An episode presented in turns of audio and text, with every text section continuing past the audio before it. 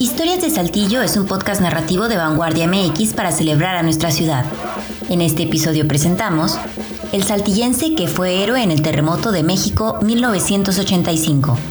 Ismael Carranza Ferriño fue un héroe, y aunque no tenía capa, sí volaba. Fiel a la historia de su familia, siguió su vocación como piloto aviador.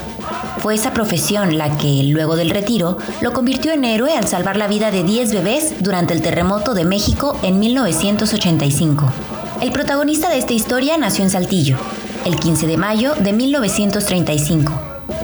Era pariente directo de los Carranza, familia del expresidente de México, Venustiano Carranza. De hecho, Ismael era primo de Emilio Carranza, conocido como el aviador mártir de México, quien murió en una hazaña aérea de talla internacional a los 23 años. A pesar de que no lo conoció personalmente, la admiración que Ismael sentía por su primo fue tal que cuando era niño se paraba frente a la estatua de su primo y realizaba el siguiente ritual. En posición de firmes y saludando de forma militar, con el brazo extendido y los dedos juntos hacia la sien, Ismael se dirigía a la estatua diciendo, Algún día voy a ser piloto aviador como tú. Así lo narró Hugo Amezcua, historiador experto en la aviación mexicana, quien escuchó de la misma voz del capitán Ismael Carranza la historia que aquí estamos por contar. Cuando Ismael tenía 10 años, su familia se mudó de Saltillo a Corpus Christi, Texas, en Estados Unidos. Allí continuó su educación y al cumplir los 16 años inició sus estudios para ser piloto aviador. Dos años después se incorporó a la Guardia Nacional Aérea de Estados Unidos y luego se dio de alta en la Fuerza Aérea Norteamericana. Uniformado para el país de las barras y las estrellas, combatió en la Guerra de Corea, evento bélico que se desarrolló entre 1950 y 1953. Años después lo asignaron como instructor de pilotos nuevos. Luego de darse de baja de la Fuerza Aérea, se dedicó a ser piloto comercial. Trabajó para las líneas Aérea Capital Airways, Trans Texas Airlines y Continental Airlines.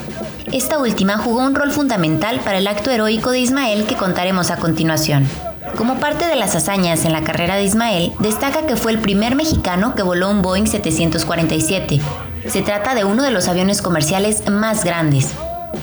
Ya jubilado como piloto aviador, en 2006 Ismael recibió una llamada en su casa, en Estados Unidos. Le hablaban de una estación de radio de la Ciudad de México. El locutor le dijo que estaban transmitiendo en vivo y que en la cabina lo acompañaban 10 muchachos.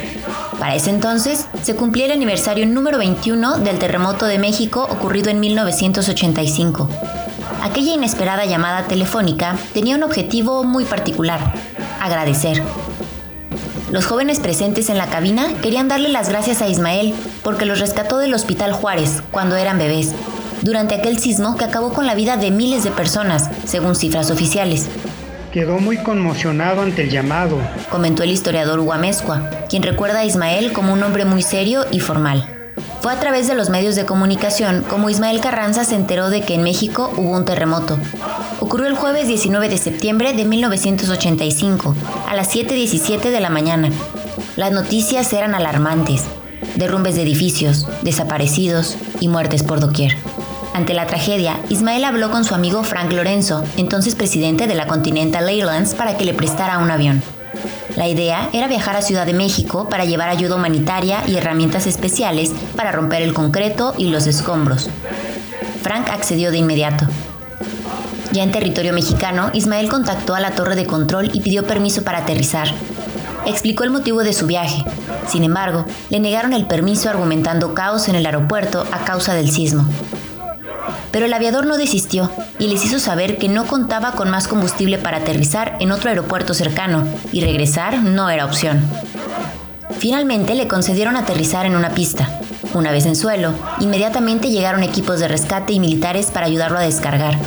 Asignaron a Ismael como voluntario y lo enviaron al Hospital Juárez junto con el equipo que traía. Con sus manos, apoyado por las herramientas especiales, comenzó a mover los escombros, Así logró rescatar a 10 niños recién nacidos, algunas enfermeras y médicos que estaban atrapados. Después de la labor regresó a Estados Unidos. Por sus acciones, el presidente de México, Miguel de la Madrid, le dio un reconocimiento. Los años siguientes, el capitán Ismael dio varias conferencias relacionadas a la aviación y siguió promoviendo la historia de su primo, Emilio Carranza. Una de esas pláticas tuvo lugar en el Centro Cultural Vitolesio Robles, el 7 de julio de 2010, durante una conferencia organizada por la Casa del Aire Asociación Civil. Fue ahí donde se encontró con el experto de aviación y también saltillense Hugo Amezcua. Ismael murió el 2 de diciembre de 2019. Concretó la promesa que le hizo a su primo Emilio Carranza, ser como él. No solo aviador, sino también un héroe nacional. Esta historia fue investigada y narrada por Adriana Armendaris, producción de Ramiro Cárdenas, imagen cortesía de Hugo Amezcua, idea original Carla Guadarrama, Adriana Armendaris y César Gaitán.